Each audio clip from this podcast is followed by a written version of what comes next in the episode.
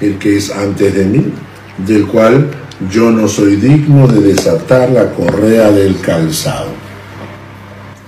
Estas cosas sucedieron en Betábara, al otro lado del Jordán, donde Juan estaba bautizando. Este pasaje que hemos leído, estos, versículos, nos, eh, nos hablan de un enfrentamiento, una confrontación que tuvo Juan el Bautista después de su ministerio. Su ministerio comenzó a causar un gran impacto, un gran revuelo. Lo que hay que entender es que se le llama Juan el Bautista, porque obviamente él sería para bautizar. ¿no? ¿Para qué significa bautizo? Significa inmersión. Y entonces, pero la palabra bautizo también se podría utilizar, o mucha gente utilizaba la palabra bautizo en, el idioma cotidiano, en el idioma popular, ¿no? Nosotros le damos una connotación espiritual. Le damos una connotación espiritual. Pero esa, esa, el concepto de la palabra bautizo también podía ser utilizado en el lenguaje popular. El lenguaje popular. Por ejemplo, la gente decía, eh, voy a bautizar mi ropa en el río. Voy a lavar mi ropa en el río. Voy a sumergir mi ropa en el río. la palabra bautizo tenía una connotación de meterte en el agua y producir una, una limpieza, ¿no? y, salía la ropa limpia. Entonces el concepto del bautizo era para ellos era un concepto muy profundo, era me están metiendo en el agua porque voy a sufrir un proceso de purificación, me van a lavar el alma, ¿no? me van a lavar el alma. Y después que me van a lavar el alma voy a salir del agua limpio. Ahora, Juan el Bautista bautizaba. Pero, ¿por qué razón lo van a buscar? ¿Por qué creen ustedes que los fariseos agarran una delegación y la mandan para hablar con Juan el Bautista? ¿Cuáles pueden haber sido las razones? Investigar el correcto. ¿Investigar? ¿Por qué? Porque iban a ver si era un profeta iban a ver si era un profeta. Como ellos, el profeta, todos los problemas que. Porque hacía mucho los milagros mesiánicos. Exactamente, exactamente. Hacía mucho alboroto. Hacía mucho alboroto. O sea, si no hubiera hecho, si, hubiera sido un grupito pequeño, mm. ah, déjalo, este es un otro loco nuevo, ¿no? Pero el alboroto que estaba causando Juan el Bautista era grande. Y el tema del bautizo de Juan el Bautista no es el tema de su predicación él no predicaba el bautismo, él predicaba el arrepentimiento y el reino de Dios se ha acercado. Y la consecuencia de cuando alguien se arrepentía y aceptaba ser parte del reino de Dios, entonces esa persona era bautizada. Pero si no había arrepentimiento, Juan el Bautista era muy duro. Cuando los fariseos viendo las multitudes que iban, quisieron acoplarse para que las multitudes vieran que ellos también se estaban bautizando, Juan el Bautista los confronta. Sarta de víboras, ¿ves? ¿Quién les ha enseñado a ustedes a huir de la ira venidera? ¿Quién les ha enseñado a ustedes a huir de la ira venidera? O sea, porque eran gente que, que no estaba arrepintiéndose, por eso les dice, hacer frutos dignos de arrepentimiento. Juan el Bautista no estaba viendo en ellos actitud de arrepentimiento, pero estaba causando un gran revuelo. Este gran revuelo que causaba Juan el Bautista llamó la atención de los fariseos, que estaban quedando mal, realmente mal. Ahora, vamos a, primero vamos a entender eh, cuál fue la confrontación, que fue lo que le preguntaron, para entender y luego vamos a analizar un poco cuál fue el mensaje de, Juan el Bautista que causaba tanto revuelo. Cuando leemos en el versículo 19, dice, este es el testimonio de Juan.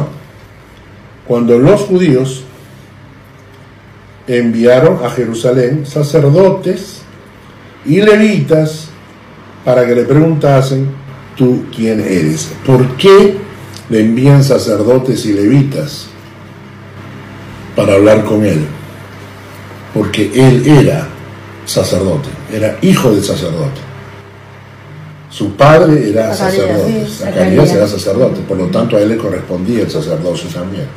Ah, ¿Por herencia? ¿Ah? Claro, porque el sacerdocio era por descendencia. ¿no? Entonces, eh, Juan el Bautista era sacerdote. Cuando leemos en, en, eh, en Lucas, ¿no? Dice que era, en el, Lucas 1.8 dice que Zacarías estaba ejerciendo el sacerdocio delante de Dios según el orden de su clase. ¿Y cuál es la clase del versículo 5? Nos dice, hubo en los días de Herodes, rey de Judea, un sacerdote llamado Zacarías de la clase de Abías. Y su mujer era de las hijas de Aarón. Entonces su padre era sacerdote de la clase de Abías y su mujer era descendiente de las hijas de Aarón. Entonces tenía sacerdocio por los dos lados. Este fue Juan el Bautista. Entonces este, este sacerdote tenía autoridad, tenía poder espiritual en el pueblo. La gente lo escuchaba. La gente lo escuchaba. Y entonces por eso es que él empieza el ministerio, él no era cualquiera, era un sacerdote, ¿no? Y entonces los judíos y los eh, los sacerdotes y levitas le mandan y le preguntan, ¿y tú quién eres? ¿No? ¿Y tú quién eres? ¿No? Eh, ¿no? ¿Y tú quién eres? ¿Cómo te llamas? ¿Cómo te llamas? La primera cosa interesante es que, que Juan el Bautista no se atribuye nada, o sea, no, bien podía hacerse famoso, era tiempo de hacerse famoso, podía empezar a, a recolectar ofrendas, ¿no? Toda la gente lo quería, toda la gente lo buscaba. Cuando le preguntan, lo primero que él pone el parche. Yo no soy el Cristo. ¿De acuerdo? Vamos a poner de arranque, les voy a decir eso. Yo no soy el Cristo ni me la voy a dar de Mesías. Esto es muy importante. La palabra Cristo, que en el griego se traduce en Christus, es la palabra ungido, que también se traduce como la palabra el Mesías. La palabra hebrea, ¿no? que es Mesías, se traduce al griego como el Cristo, ¿no? el ungido. Por eso cuidado hoy en día con estos predicadores, con el Cash Lune, con toda esa gente, que ahora entre ellos se hablan en los ungidos. Ahí viene el ungido de Dios. Cuando está diciendo el ungido de Dios, en el griego está diciendo ahí viene el Cristo de Dios. Eh, uno de los que está utilizando este término es eh, Benihín. Benihín se, ahorita se, se autodenomina el ungido de Dios, como tiene una unción especial. Y cuando usas esa palabra, está diciendo es el Cristo de Dios. ¿no? ¿Ok? Entonces, la primera pregunta, van a arrancar, dice, ¿tú quién eres? Y él pone el parche de arranque, ¿no? Dice, yo no soy el Cristo, que quede claro, yo no soy el Cristo. Entonces le hacen una pregunta, ¿no? Y le dicen, entonces, eh, si tú no eres el Cristo, entonces eres Elías. ¿Eres tú Elías? ¿Por qué le preguntan eso? Vamos a leer Malaquías 4 del 5 al 6. Malaquías 4. Porque él, se llevó el cuerpo, ¿no? Nadie lo enterró y por eso que podía venir otra Dos personas, tanto el cuerpo de Moisés no lo encontraron, aunque murió. Elías no murió y el otro que no murió es Enoch. Dos personas no murieron en la, historia de la Biblia. Malaquías, ¿qué dijiste? Malaquías capítulo 4, versículos 5 y 6. He aquí, yo os envío el profeta Elías, antes que venga el día de Jehová grande y terrible. Él hará volver el corazón de los padres hacia los hijos y el corazón de los hijos hacia los padres no sea que yo venga y hiera la tierra con maldición. Ok. Ellos esperaban el regreso de Elías. Ustedes saben que Elías fue subido al cielo en un carro de fuego, ¿no? Elías no murió. Elías fue llevado por Dios en unos carros de fuego Y había esta promesa, había la promesa de aquí yo os envío al profeta Elías. Y los judíos tenían la creencia de que Elías iba a volver. Recuerden que cuando Jesús sube a la montaña y hay la transfiguración, uno de los que aparecen ahí es Elías. O sea, Elías está en cuerpo y espíritu. Está en cuerpo y espíritu, o sea, él no murió, simplemente se lo llevaron, no sabemos en dónde está, cómo está y por qué, ¿no? Pero Elías aparece en la vida como uno de los mensajeros que Dios va a mandar. Lo interesante es que hay esta promesa y los judíos esperaban la reencarnación de Elías. Esperaban que Elías tomara cuerpo otra vez o descendiera del cielo nuevamente, ¿no? Porque dice Malaquías, yo os envío al profeta Elías, ¿ok? Y sobre Juan el Bautista, Lucas capítulo 1, Mónica, Lucas capítulo 1, versículos 13 al 17. Pero el ángel le dijo, pero el ángel le dijo, Zacarías, no temas, porque tu oración ha sido oída, y tu mujer Elizabeth te dará a luz un hijo, y llamará su nombre Juan. Y tendrás gozo y alegría, y muchos se regocijarán de su nacimiento, porque será grande delante de Dios, no beberá vino ni sidra, y será lleno del Espíritu Santo. Aún desde el vientre de su madre, y hará que muchos de, los hijos de Israel se conviertan al Señor Dios de ellos. E irá delante de él con el espíritu y el poder de Elías, para hacer volver los corazones de los padres hacia los hijos y de los rebeldes a la, a la prudencia de los justos, para preparar al Señor un pueblo bien dispuesto. Entonces, ¿por qué Elías dice que no es, que, por qué Juan el Bautista dice que no cuando le preguntan si es el profeta Elías. Si la, la profecía que le dieron a su padre decía, irá delante de él con el espíritu y el poder de Elías. La profecía de su papá es, irá delante del Mesías con el espíritu y el poder de Elías. Y cuando llegan los sacerdotes le preguntan, ¿eres tú Elías? Y dice, yo no soy. Obviamente no era Elías, él se llama Juan. Él le dice a la gente, yo no me llamo Elías, yo no soy Elías, yo me llamo Juan. No tengo una función, soy Juan el Bautista. Y porque la gente tenía una confusión, ellos esperaban a Elías.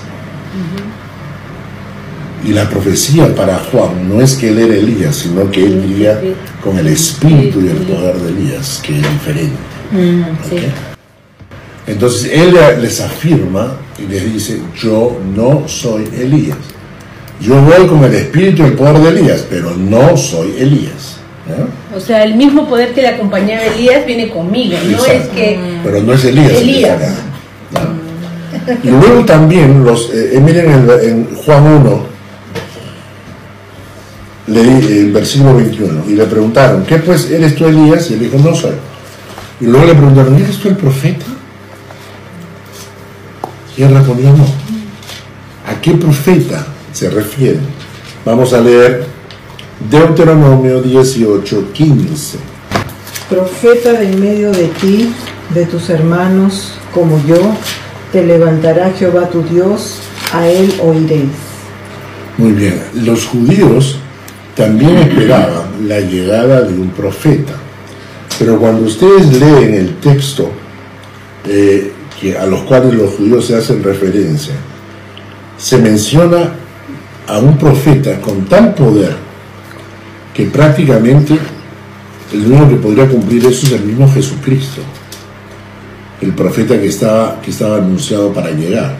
Sin embargo, también de Juan el Bautista, el mismo Jesús dice, y les leo en Lucas 7:28, dice, os digo que entre los nacidos de mujer no hay mayor profeta que Juan el Bautista. Pero el más pequeño en el reino de Dios es mayor que él. Es decir, también era un profeta, pero no era el profeta que iba a venir. Esperado. Entonces ellos estaban esperando a un Elías, estaban esperando a un profeta. Llegó Juan y le dice, yo no soy ni Elías ni soy ese profeta pero tengo el poder y el espíritu de Elías y tengo la función de profeta. ¿Ok? Y entonces ellos le preguntan, bueno, entonces, ¿y tú quién eres? Si tú no eres el Cristo, si tú no eres Elías, si tú no eres el profeta, entonces, ¿tú quién eres? Y además, si tú no eres ninguno de ellos, ¿con qué autoridad bautizas? ¿No? ¿Con qué autoridad? En el versículo, volvemos a Juan. Entonces, el versículo 22 le dice, pero dijeron, pues ¿quién eres? Para que demos respuesta a lo que nos enviaron. ¿Qué dices de ti mismo? Y él se define de una manera genial. Yo soy, estamos en Juan 1.23, Juan 1.23. Yo soy la voz de uno que clama en el desierto, enderezad el camino del Señor, como dijo el profeta Isaías. Vamos a Isaías para buscar este pasaje. Eso está, lo encontramos en Isaías 40, versículos 1 al 5. Consolaos, consolaos, pueblo mío, dice vuestro Dios. Hablad al corazón de Jerusalén. Decidle a voces que su tiempo es ya cumplido, que su pecado es perdonado que doble ha recibido de la mano de Jehová por todos sus pecados. Vos que clamen en el desierto, preparad camino a Jehová, enderezad calzada en la soledad a nuestro Dios. Todo valle sea alzado, y bájese todo monte y collado, y lo torcido se enderece, y lo áspero se allane y se manifestará la gloria de Jehová, y toda carne juntamente la verá, porque la boca de Jehová ha hablado. Ahora, eh, quiero que leyendo este texto de Isaías, miren las siguientes frases. Versículo 1, consolaos, consolaos, pueblo mío, dice vuestro Dios. Hablad al corazón de Jerusalén, decidle a voces que su tiempo es ya cumplido, que su pecado es perdonado. Luego repite el versículo, vos que clamen en el desierto, preparad camino a Jehová, enderezad calzada en la soledad a nuestro Dios. Todo valle sea alzado y bájese todo monte y collado y lo torcido se enderece. ¿Quién es la voz que clama en el desierto? Dice el versículo de Juan dice, yo soy la voz de uno que clama en el desierto. Mm, uno de ellos. Yo soy la voz de uno que clama en el desierto. Como Juan el Bautista vivía en el desierto, muchas veces este texto bíblico ha sido interpretado como que es Juan el Bautista. Yo soy la voz del mundo que clama en el desierto, como yo soy el que vive en el desierto y estoy clamando. Pero lo que está diciendo Juan el Bautista. De alguien más. De alguien más, que es el Mesías. Es el Mesías, es el que está clamando para que la gente enderece sus caminos. Y lo que dice Juan el Bautista es: Yo soy la voz de él. yo no soy él. Yo soy la voz, yo soy su voz, ¿no es cierto? Me encanta esa figura. Ah, yo soy la voz de, de aquel que clama en el desierto, también podría haber dicho. Exactamente. Yo soy, la, yo soy la voz de aquel, porque después va a hablar de, justamente de aquel. Yo no soy digno de... Exactamente, ¿no? Porque en versículo 24 le dicen, y los que habían sido enviados eran los fariseos. Y le preguntaron y le dijeron, ¿por qué pues bautizas? si tú no eres ni el Cristo, ni Elías, ni el profeta? Y Juan le responde diciendo, yo bautizo con agua, mas en medio de vosotros está uno. ¿ah? O sea, ese aquel. Exacto. Está uno, a quien vosotros no conocéis.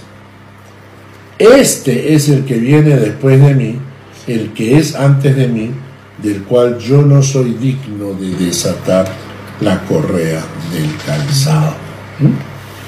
Entonces lo que él está haciendo está anunciando la llegada del Mesías.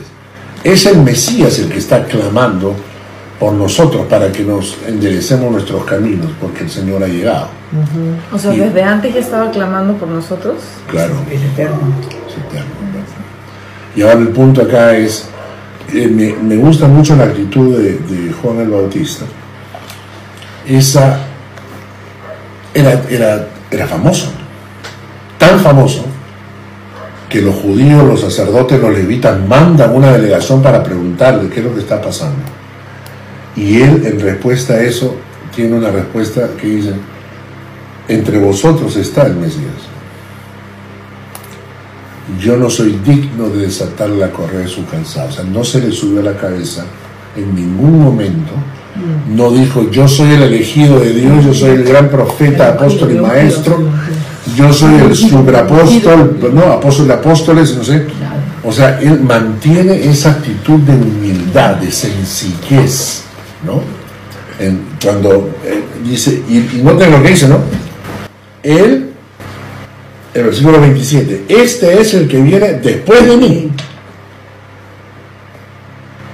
pero es antes, de, mí. Es antes de mí. O sea, antes que yo llegara, él ya estaba. Y yo no soy digno de desatarle la correa de su calzado no soy digno de desatarle la correa de su calzado. Muy bien. Que era la actitud de los, de los sirvientes en la casa. Cuando tú llegabas de caminar, cansado, en ese tiempo habían sandalias. Entonces las sandalias no eran zapatos, eran sandalias, ¿no? eran unas, bases de, cuero con, tiras, ¿no? Y cuando ellos caminaban, se llenaban los pies de tierra. Y cuando tú ibas a la casa después de caminar todo el día por esa tierra, llegabas con los pies hechos una mugre. Y por eso el trabajo de los que lavaban los pies en la puerta eran los, los más bajos, los sirvientes de menor, menor rango, ¿no? ¿Ah? No, no, eran, eran esclavos, pero eran del menor rango, menor rango. Y ese rango era tan bajo para agarrar el pie asqueroso del, que llegaba, desatarle la correa del calzado y lavarle los pies. Y eso es lo que y eso es lo que dice lo que dice Juan el Bautista es yo no soy ni siquiera soy digno de hacer eso. Ni siquiera soy digno de ocupar el puesto más bajo de los esclavos si tuviese frente a mí a Jesucristo. No soy digno de desatarle su calzado y obviamente lavarle sus pies. Soy menos, menos que eso. ¿no? ¿Ok? Ahora, este pasaje es interesante porque nos habla de la humildad de Juan el Bautista para servir. Es Juan el Bautista el que está tan eh, comprometido con su misión, con la misión que Dios le dio desde antes de nacer, pero no pierde su humildad. Yo me imagino que hoy en día en las iglesias, eh, sí, pasarían cosas muy distintas a esta. ¿Eres tú el Mesías? ¿Eres tú el Cristo? No, no soy el Cristo, pero me escogió, ¿no? Me escogió porque vio en mí esas cualidades, ¿no? yo soy una persona santa, buena, entonces Dios me escogió, ¿no? Este, eres tú Elías, en realidad no lo soy, pero casi, ¿no? Porque el, poder y el espíritu de Elías me acompañan, o sea, a usted no, ¿ah? a usted no, a mí, a mí me acompaña, ¿no? yo tengo ese poder, yo tengo ese poder para traer unción a la gente, ¿no? Yo tengo ese poder, ¿no? Eh, y el, Mesías está por llegar, vive en medio de ustedes, sí, sí, y lo voy a esperar en mi casa, lo voy a esperar en mi casa, ¿no? Entonces, y voy a, voy a conseguir una, gente que nos venga, que nos prepare la comida, nos sirva, porque tenemos que conversar mucho nosotros, es decir, el Mesías y yo tenemos que sentarnos en la mesa a conversar. O sea, la gente a la hora de servir, inclusive en la iglesia. A la hora de servir. Eran familia. ¿Ah? Jesús y, primos. Eran primos. Eran primos. Eran primos. Pero este, este, este texto, este texto habla tanto, ¿no?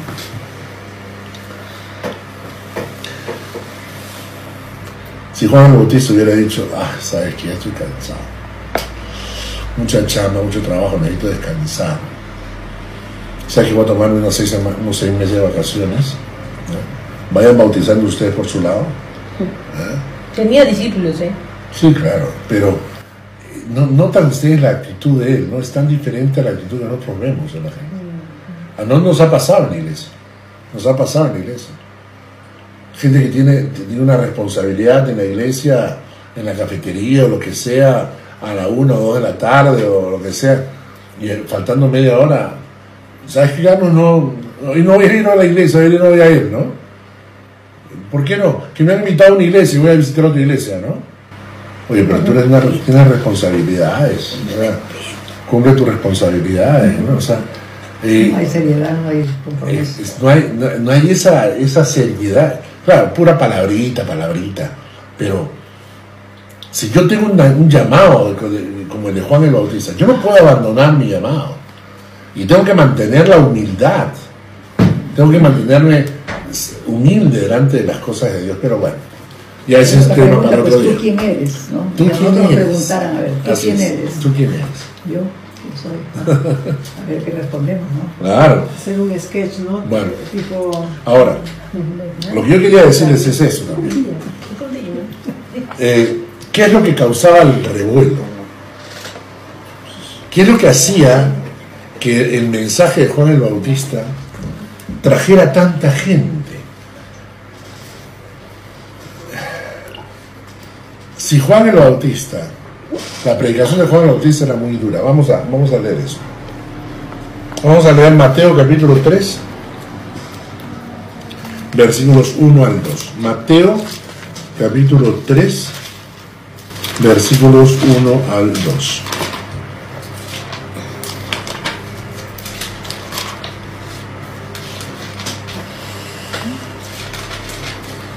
En aquellos días Juan el Bautista se presentó predicando en el desierto de Judea y decía, arrepiéntanse porque el reino de los cielos se ha acercado. Ok. El tema de Juan el Bautista. Arrepiéntanse porque el reino de los cielos se ha acercado. Y cuando alguien se acercaba con la actitud correcta, entonces lo bautizaba. Pero si no, no. O sea, pasaba de... pasaba examen. Decía, sí. pasaba examen para que hasta sean bautizados. Claro. Y esto, esta es, una, esta es una palabra muy fuerte. El arrepentimiento es una palabra muy fuerte porque está diciéndote implícitamente que tu situación es de pecado. Que estás destituido de la gloria de Dios que si no, si no renuncias, escuchan esto la palabra, ¿eh? si no renuncias al pecado, si no renuncias a tu pecado, es que no hay arrepentimiento. Si no renuncias y vuelves tu corazón a Dios, entonces no hay arrepentimiento. Y si no hay arrepentimiento, eh, Lucas capítulo 13, versículo 3 os digo, no antes si no os arrepentís, todos pereceréis igualmente. Si no os arrepentís, todos pereceréis igualmente. ¿Cuándo fue la última vez que escuchaste esta palabra como parte de la prédica de la iglesia?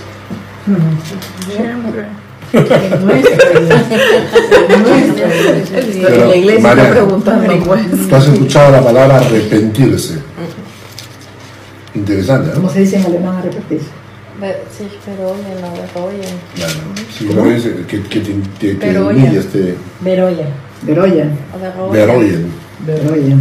Ahora, lo interesante es esto, porque si ustedes entienden que yo no puedo llegar a una persona, o sea, yo no puedo llegar a una persona y si yo la confronto y le digo, arrepiéntete, le estoy diciendo pecador inmundo. El pecador, exacto. Eres un pecador inmundo. Un tiempo atrás, eh, una, una persona que venía a la iglesia con su esposo, tuvieron una decisión, ellas, el marido tomó decisiones incorrectas, perdieron mucho dinero, y porque el marido perdió mucho dinero que se supone era para la compra de su casa y que era el sueño que ella tenía, la compra de su casa, entonces cuando se enteró que el marido había perdido ese dinero, decidió, decidió divorciarse y venía a la iglesia. Entonces cuando yo me entero, la llamo y le digo, ¿qué estás haciendo? ¿Qué te pasa? ¿Cuáles son tus decisiones? No, es que tú no entiendes, se ha gastado toda la plata. Sí, le dije, pero no era en las buenas y en las malas, se salió en prosperidad, ¿no era así el truco? Ahora contigo es, ah, si tiene plata me quedo y si no tiene plata me voy. O sea, ¿cómo es? No, pero acá tomo decisiones sin consultarme. Sí, pues las tomo ya. ¿Y? ¿Te vas a divorciar? ¿Se divorciaron? Eh, no. Pero agarraron, o sea, pero a mí en el momento yo dije, oye, o sea, tu actitud, tu actitud es incorrecta. Arrepiéntete. Uy, le salieron todos los indios posibles. Uf, se ofendió. ¿Qué cosa? Que todavía me dices que como si yo estuviera mal, es que estás mal, pues. ¿No? Y entonces le dije, y te lo digo como tu pastor. Tú no eres mi pastor. Perfecto.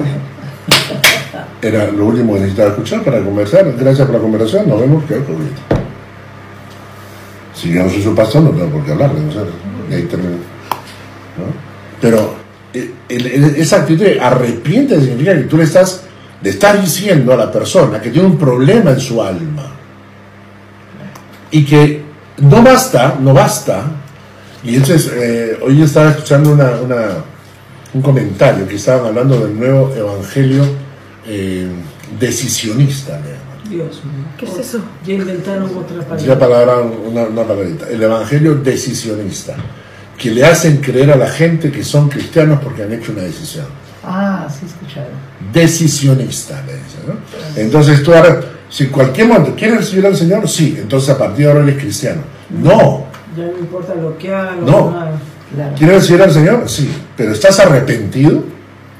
O sea, el Espíritu de Dios ha tocado tu corazón y estás arrepentido frente al pecado y que quieres dejar el pecado, por esa razón la mayoría de gente que viene a la iglesia asiste a la iglesia, pero nunca se han arrepentido de sus pecados y siguen viviendo en sus pecados, siguen viviendo con el mismo carácter, con la misma personalidad, el Señor nunca les cambia y para ellos las mejores prédicas son las prédicas de ser buenito, trata de mejorar un poquito, levántate un poquito más temprano, o sea, ese tipo de cosas, pero la gente no entiende que estamos confrontando el alma de la persona para volverse a un Dios que es santo.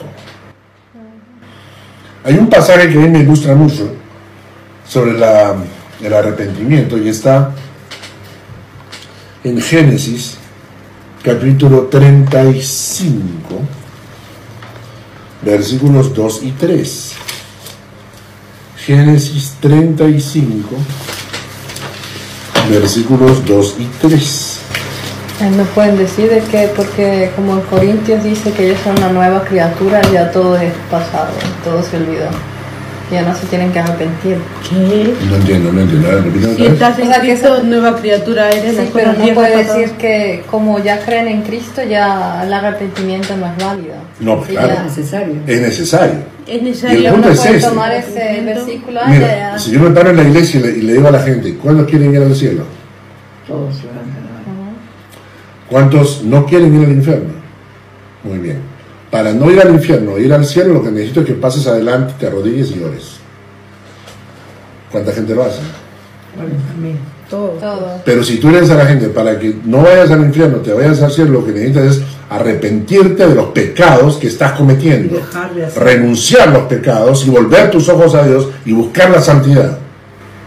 Es que el arrepentimiento ah, implica pues apartarse del pecado, ¿no? significa nomás tener remordimiento. El día de ayer fuimos a comer con una, pareja de Basel.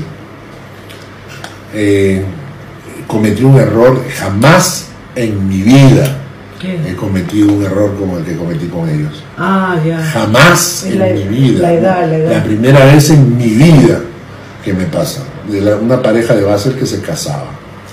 Y un día sábado entro a mi computadora ya como a las 6 de la tarde, 7 de la tarde, entro a la computadora y veo en el chat de la iglesia fotos de toda la iglesia de base Bien vestidos con ternos y tomándose fotos. Y yo dije, ¿por qué están tomándose fotos?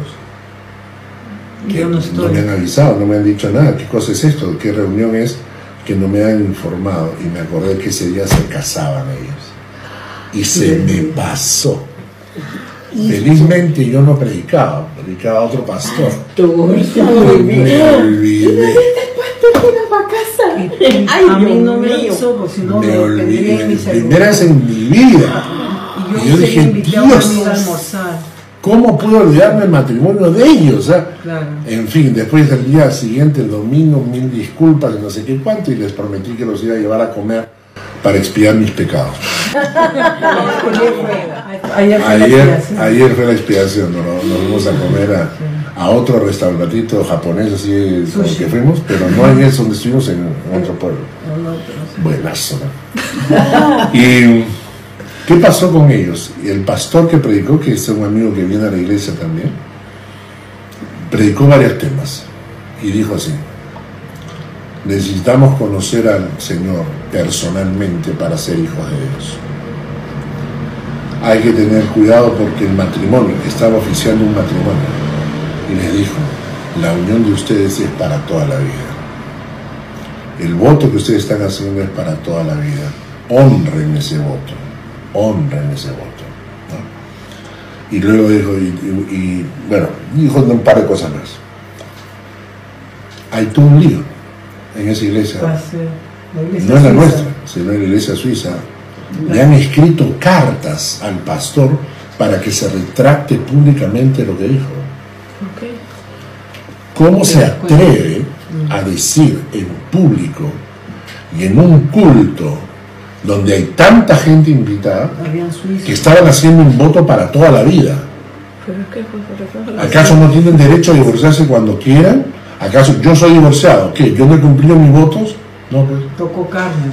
Ah, con eso cayó, eso cayó. Les tocó que- Depende. y cosas que jamás hubiera imaginado que alguien me va, me va, me va a recriminar. ¿no?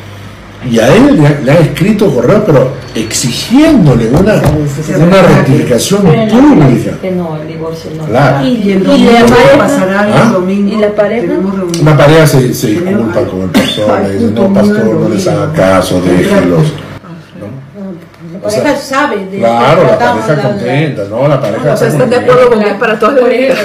Sí, sí. Pero nota, cuando tocas el pecado. Son sus invitados. Ella la es suiza, pues. Ella es suiza y toda su familia es Y suiza. nosotros tenemos miedo a veces de decirle a la gente que está en pecado, ven al Señor para que te salves, pero tienes que renunciar a tu pecado. Porque la gente, ay, pero es que yo lo amo, Dios no entiendes, es el amor de mi vida. Oye, pero estás en pecado, pues. ¿Quieres salvar tu, tu alma o no? Es interesante. Ahora, miren este pasaje que vamos a leer porque nos habla del arrepentimiento, nos ilustra el arrepentimiento. En Génesis capítulo 35, versículos 2 y 3. Entonces Jacob dijo a su familia y a todos los que con él estaban, quitad los dioses ajenos que hay entre vosotros y limpiaos, y mudad vuestros vestidos. Y levantémonos y subamos a Betel, y haré allí altar al Dios que me respondió en el día de mi angustia, y ha estado conmigo en el camino que he andado. Ok. El pueblo, el pueblo había comenzado a adorar ídolos paganos, ¿no? Y entonces comienza a haber sobre el pueblo juicio. Y entonces Jacob no quiere que caiga sobre juicio sobre el pueblo. Y entonces les explica en estas palabras lo que a mi punto de vista es una perfecta explicación de lo que es un verdadero arrepentimiento. Entonces Jacob le dijo a su familia, y a todos los que con él estaban. Quitad los dioses ajenos que hay entre vosotros. Limpiaos, mudad vuestros vestidos, levantémonos, subamos a Betel, haremos allí un altar al Dios que me respondió en el día de mi angustia y que ha estado conmigo en el camino que he andado. Hay tres actitudes acá que son muy, muy ilustrativas. La primera le dice, quitad los dioses ajenos que hay entre vosotros. No hay arrepentimiento si no quitas lo que te contamina, Así es. lo que te aleja de Dios, todo aquello que puede ser motivo de ofensa a Dios. Cierra puertas por donde el pecado se infiltra. No hay arrepentimiento si no cierras la puerta, si no quitas los dioses ajenos que hay dentro de ti. Segunda cosa, limpiaos, lávate, sácate toda esa mugre que el pecado produce en el alma. Busca limpiarte en la sangre de Cristo, que es lo único que puede limpiar tu alma. Lava tu conciencia, lava tu corazón de toda mancha de pecado, límpiate de la suciedad que puede tener tu vida, ¿no? La Biblia dice, aunque amontones jabón, la mancha de tu pecado permanecerá. Pero la sangre de Jesucristo puede limpiarnos y dice que serás más blanco que la nieve. Entonces, punto uno, tienes que quitar el pecado. Punto dos, hay que limpiarse, hay que, lim- hay que lavarse en la sangre de Cristo, toda la mugre del alma. ¿no? Tercero, dice, mudad vuestros vestidos. O sea, Cámbiate. ca- cambia tu vestimenta, inclusive, ¿no? En el Antiguo Testamento, hasta los vestidos podían contaminarse con el pecado. Noten ustedes, La ropa, la- claro, la ropa. Ustedes leen el Antiguo Testamento, la ropa del pecado tenía que ser desechada, porque aún tu pecado estaba en la ropa. O sea, tú, tú- tú- tú- pecas y tu, y tu cuerpo, tu ropa se impregna de la maldad, ¿no? Y entonces, el, el arrepen- imagínate cómo lo ilustra Jacob, que dice, ¿realmente hay arrepentimiento? Entonces, hasta la ropa, deséchala, quítala, sácate esa ropa con la que has pecado. No nos tendrán que andar desnudos. Y luego dice, y luego empieza el proceso de restauración. Levantemos. El proceso de restauración es levántate. O sea, no te quedes caído tampoco, ¿no? Es hora de levantarse. No sigas llorando por tu pecado. ¿Ya te perdonó? ¿Ya pues? ¿Te perdonó o no? Ok. Entonces es hora de levantarse. Subamos a Betel. Betel significa la casa de Dios. Pero Dios dijo, el cielo es mi trono. Claro, no solo levántate, sino ponte en acción. Claro. Subamos. El cielo es mi trono y la tierra el estrado de mis pies. ¿Qué casa me construiréis? Entonces, cuando Dios dice subamos a la casa de Dios, ¿qué significa? Acercarse. A su presencia. Acércate a su presencia. Acércate a la presencia de Dios. Y por último, construyamos ahí un altar. Volvamos en adoración a Dios. Vuelve a construir tu relación con Dios. Un altar de adoración. Este, este pasaje me, me encanta, cómo, cómo presenta el arrepentimiento en todas sus facetas. Esto es lo que la gente necesita. ¿Y por qué tenemos tanto problema en la iglesia? ¿Por qué? Eh, El otro día me escribe un- una persona, me dice, pastor, estoy frustrada. Digo, ¿por qué? Porque en la iglesia siguen habiendo problemas y conflictos y hay hermanas que son súper conflictivas y su carácter nunca cambia y si uno dice una cosa se ofende, si uno dice otra cosa se ofenden y hay un hermano ahí que también tiene un comportamiento medio raro y entonces yo me siento como frustrada. ¿Por qué hay esas cosas? Porque nosotros aceptamos a todos los que vienen a la iglesia, pero los que vienen a la iglesia, muchos de ellos no han pasado por un proceso de arrepentimiento de verdad. Y solamente el Espíritu Santo te puede convencer de pecado. Entonces hay que comenzar a orar y decir, ¿sabes qué, Señor? A esa persona, tócala, que el Espíritu Santo la toque, para que la quebrante, para que empiece a llorar por su pecado y se arrepienta de verdad. Y Juan el Bautista era este tema, Arrepentimiento. arrepentidos. Y los judíos sabían de lo que estaba hablando. Y por eso les traía conflictos. El segundo tema que menciona Juan, ¿cuál era?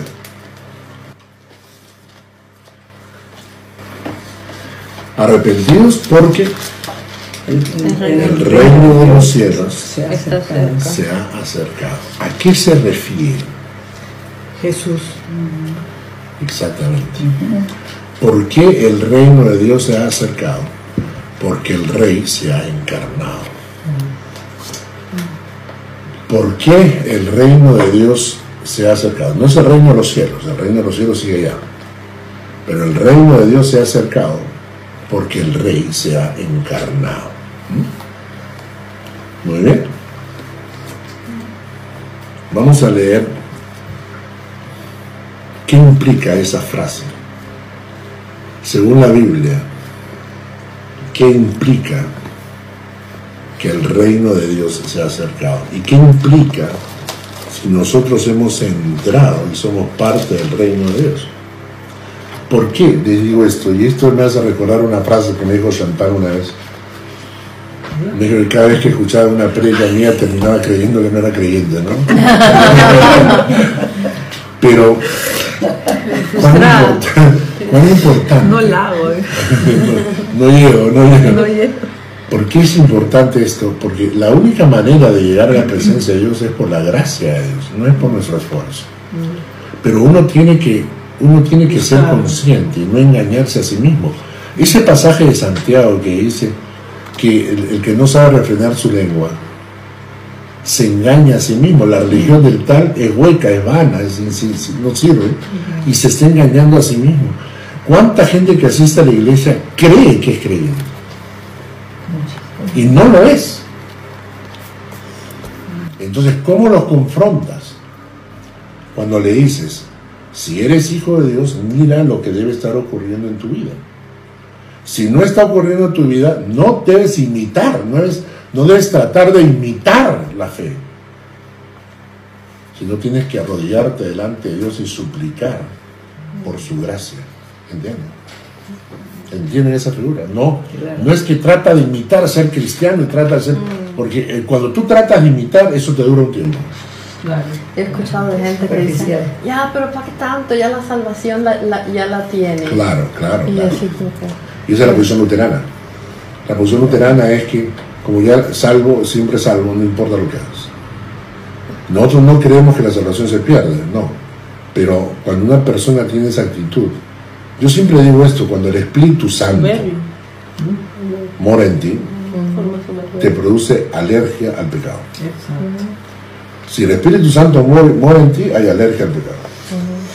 Si el Espíritu Santo, tú dices que mora en ti, pero, pero el pecado te acomoda y te gusta, Te incomoda No, el no. pecado y te incomoda la gente que comete pecado. Entonces vamos a leer unos versículos bíblicos sobre el reino de Dios. Por ejemplo, empezamos con Rosa, Mateo 5.3. Mateo. 5.3. Bienaventurados los pobres en espíritu, porque de ellos es el reino de los cielos. Interesante. Pobres en espíritu. Algunos traducen Humildad. de ¿sabes? humildad. humildad. Mateo 5.10, Mónica.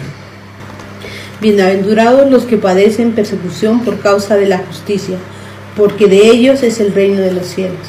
Cuando tú tienes el corazón y no te importa si tienes que padecer por la justicia de Dios, el reino es tuyo. Ahora hay un texto muy bonito. Mateo 5, 18 al 20.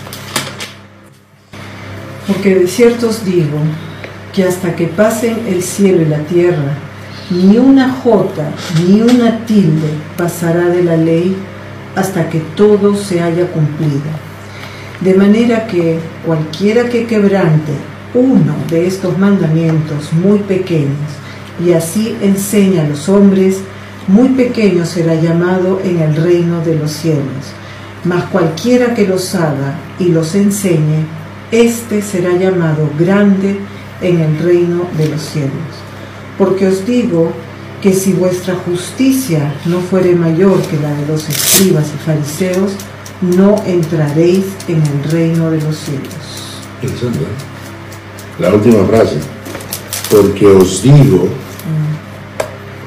que si vuestra justicia no fuere mayor que la de los escribas y fariseos, pues no entraréis pues, en el reino de los cielos. Y ustedes saben que los fariseos eran religiosos, practicantes, pero al mismo tiempo eran falsos, eran hipócritas.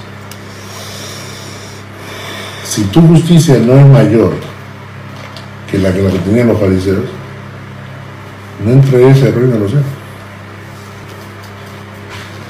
Ah, Chantal, Mateo 7, 21 al 23. 7:21. 7, 21 al 23. No todo el que me dice Señor, Señor entrará en el reino de los cielos, sino el que hace la voluntad de mi Padre que está en los cielos.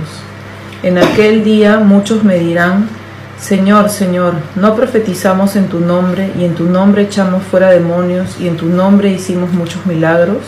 Pero yo les diré, claramente, nunca los conocí, apártense de mí, obreros de maldad. Fuerte.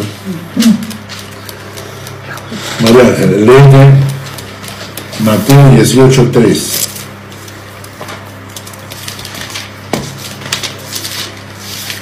Y dijo, de cierto os digo que si no os volvéis y os hacéis como niños, no entraréis en el reino de los cielos. Entonces, ¿qué actitud necesitamos para entrar en el reino de los cielos? Sinceridad como los niños.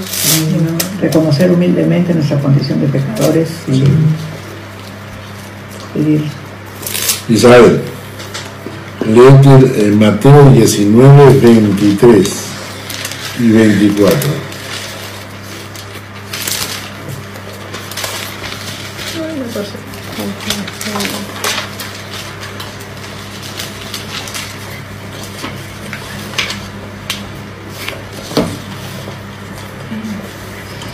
Entonces Jesús dijo a sus discípulos, de cierto os digo que difícilmente entrará un rico en el reino de los cielos. Otra vez os digo que es más fácil pasar un camello por el ojo de una aguja que entrar un rico en el reino de los cielos. De Dios. Qué fuerte, ¿no? ¿Por qué? Porque ri- la riqueza como su Dios. ¿Solamente los ricos? Todo Al gran- pone- al. Los, los que, los que tienen otra cosa que no sea Jesús como su Dios. Pero interesante, ¿no? Es que la persona que tiene ya su, su situación económica solucionada, este, siente que no necesita nada, no necesita de nadie Ya. y se vuelve, este, digamos, este, autosuficiente, entonces ya no necesita de Dios, no necesita un redentor, no necesita perdón, no necesita nada. Qué interesante. Es, es- es un tema para pensarlo, ¿no? Claro. ¿Por qué, ¿Por qué el rico le dice, ¿por qué es tan difícil para un rico entrar en el reino de los cielos? ¿Qué es lo que pasa en el corazón de un rico Avaricia. que, que, que- exacto, El apego a las cosas materiales. primeramente el apego a las cosas materiales. El joven rico, por ejemplo, él quería, pero no estaba dispuesto a dejar Ah, nada. claro. El, el apego a las cosas materiales es una. La segunda cosa que es, eh, lo que dice Apocalipsis, ¿no?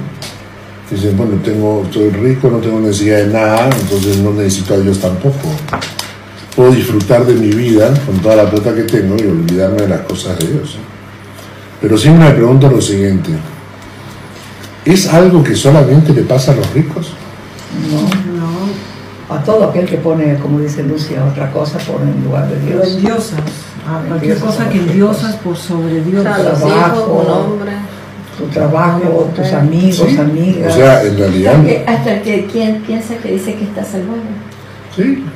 Lo que, lo que yo pienso es que eh, esa guitarra hacia acá. Está inclinada hacia acá. Sí. Ponla hacia atrás. Entre el mueble y el... Tienes que dar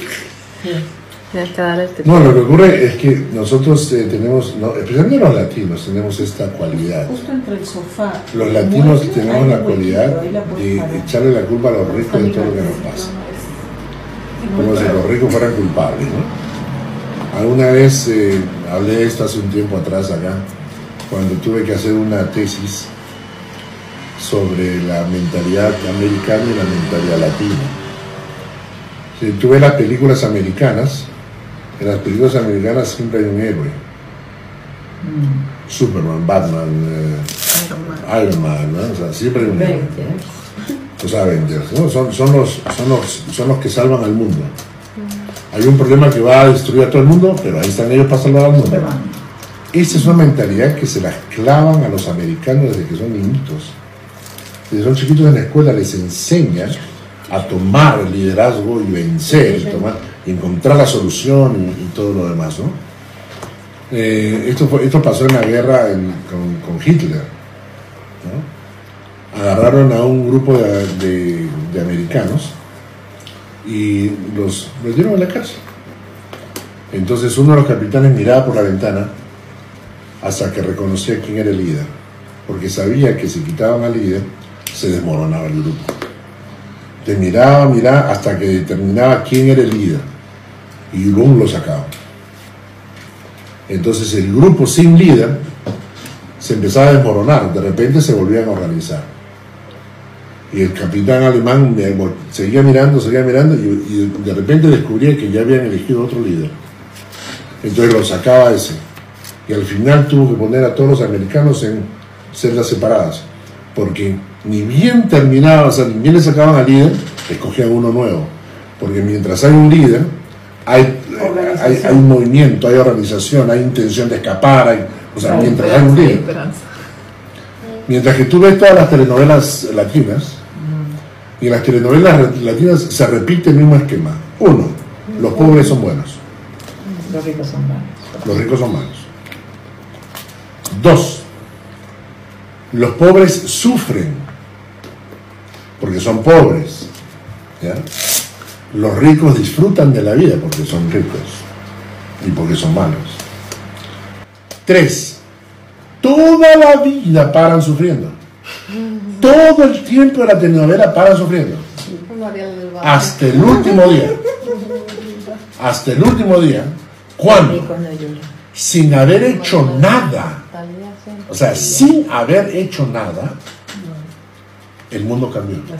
El hermano se cayó en el avión, ella se volvió heredera, apareció el papelito que la hacía millonaria. El último día El abuelo que no conocía nunca. apareció, exacto. Todo aparece en el último día. Y ese es el sueño de todos los latinos. Todos los latinos están dispuestos a vivir sufriendo toda la vida. No van a hacer nada para cambiar su situación. Van a esperar la lotería. Van a llorar sus penas todo el tiempo.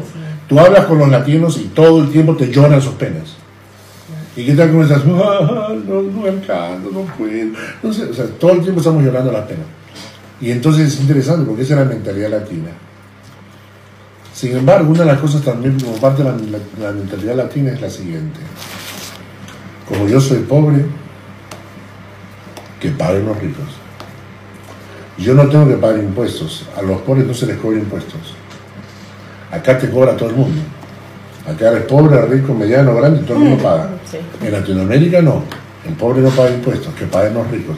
¿Quién mantiene a los pobres en los países nuestros? Son los ricos. Porque a ellos, a las empresas, se les saca el dinero para sostener la pobreza de los Los pobres demás. son informales. no Los, pobres son informales, no pagan impuestos, no, no, no aportan nada. Solamente reciben de Salvo que trabajen en algún. y esa es nuestra mentalidad, es la mentalidad latina. Nosotros pensamos que los ricos tienen que encargarse de los problemas. Cuando la Biblia dice que los ricos no entrarán en el cielo porque ellos aman tanto lo material, su corazón está esclavizado a la material, yo les aseguro que los pobres también están esclav- esclavizados a lo material. Sí. Están esclavizados a lo material. Y la gente, mientras más pobre, cree que tampoco tiene, no tiene responsabilidad, no tiene obligaciones. Como esos que viven con un BMW o un Mercedes, pero tienen que trabajar y pagar casi todo por la lista Por la para darse el lujo. Les he preparado un papelito que se los voy a dar para que lo lean en la semana si tienen tiempo. Son las 12 parábolas, las 12 parábolas donde Jesús hace comparaciones con el reino de Dios. Es decir, la, la semilla de mostaza, el reino de Dios es similar a. Entonces son 12 parábolas que nos permiten eh, un poco evaluar cómo es el reino de Dios y cómo, qué es lo que pasa al interior de la iglesia también. ¿no? Bueno, repartan por ahí. Después se adjunta en el, En el video. en el video, en comentarios. ¿Salió el video? Eh, lo estoy grabando y lo transmito Ay, ay, ay. a posteriori. Claro. En, ¿Cómo se dice? En diferido. Muy bien. Bueno, Algo pasó. entonces, Juan el Bautista predicaba y le decía a la gente, este es el reino de Dios. ¿Tú eres parte del reino de Dios? No todo el que me dice Señor, Señor entrará en el reino de Dios. Tienes que tener el corazón como un niño para entrar en el reino de Dios. ¿No es cierto? Entonces, si tienes ese corazón y además te has arrepentido, puedes bautizarte. Y eso causó tal revuelo que mandaron esa delegación para investigar quién era Juan el Bautista. Estaba predicando semejantes en contra de ellos, en realidad. Exactamente. sintieron así, Ellos se ¿no? sintieron afectados. Ellos se sintieron afectados. ¿Bien? ¿Preguntas? Nerunga. Nerunga. Esto se va a estudiar después, no, ¿no? Porque está No es para que referencia. Podemos leerlo con, leerlo con. Ah, queda todavía esa es la influencia de los fariseos y los escribanos. Pues ahora sí. O sea, a través del espíritu, ¿o ¿cómo? Hablando de, ¿Estás hablando de los judíos actuales? ¿De qué estás hablando? Em, porque yo he escuchado, bueno, no sé si es por un carismático, que hay como esa influencia del espíritu del fariseo. Ah, el hipócrita, Claro, la hipocresía. No es que exista un espíritu, en verdad, ¿no? O sea, no existe el espíritu del fariseo, sino existe la actitud de los fariseos que se reproduce en las generaciones. Un, pastor, eh, recuerdo en la Alianza, predicó que si muchos, eh, mucha gente antigua pudiese resucitar, dos cosas aprenderían. La primera es que el mundo ha avanzado en tecnología demasiado. Y dos, que los hombres siguen siendo igual de malvados como antes. Y entonces, ¿qué es lo que pasa? La actitud del fariseo no es que exista un espíritu, del, ¿me entiendes? No, no es que el diablo dice, vamos a mandar espíritu de fariseos, espíritu de saduceos, no, no, no existen eso. Pero lo que sí existe son las actitudes. Y esas actitudes sí las encuentras y se reproducen. El, el el fariseo es el religioso, es el eh, soberbio, es el, el que cree que por cumplir las normas y las leyes y es estricto consigo mismo, eh, puede vencer sus intenciones o sea, profundas, ¿no? y no es así. La religión te hace parecer cristiano, pero no cambia tu corazón. ¿Verdad? Eh, a veces encuentras en la misma gente de la iglesia envidia, pero tú no lo, tú no, tú no lo ves, porque hay pecados que son ocultos. O sea, hay pecados que son Visibles. visibles. Robar. Tú sabes, robaste, eso es pecado. Mentiste, es verdad, y tú dijiste otra cosa, eso es mentir. Pero hay pecados que no los puedes medir. Por ejemplo, la codicia. ¿Cómo mides la codicia? Se ve. Ah, Cuando una persona no codiciosa se quiere ve. tener todo Sí. lo que los demás Sí. No siempre. Puedes aparentar. La envidia. ¿Cómo, cómo? O sea, la envidia tú te das cuenta cuando te dicen algo. ¿No? Ay, sí, Cuando que no pueden callarse, que te dicen algo así, te das cuenta, ah, por envidiosa, ¿no? O sea, vienes tú bien vestida, bien arreglada, te pones unos aretes bonitos, ¿no?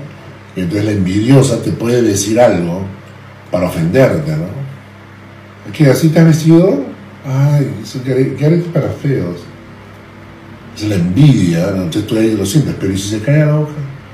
Como O saben, si, o si te dicen, "Ay, qué aretes tan bonitos, me gustaría tener unos así. Bueno, está siendo sincera de repente. Pero por Sí, dentro. pero por dentro viene así como, Ay, ya ¿por qué no lo tiene, tengo yo? no". Dicen que los estudios es cuando pones tú una foto, eh, cuando pones tú una foto de celebrando algo, Ay, eso es la Ay, peor envidia. el 70% de la gente que te Se ve, retuerce en su casa.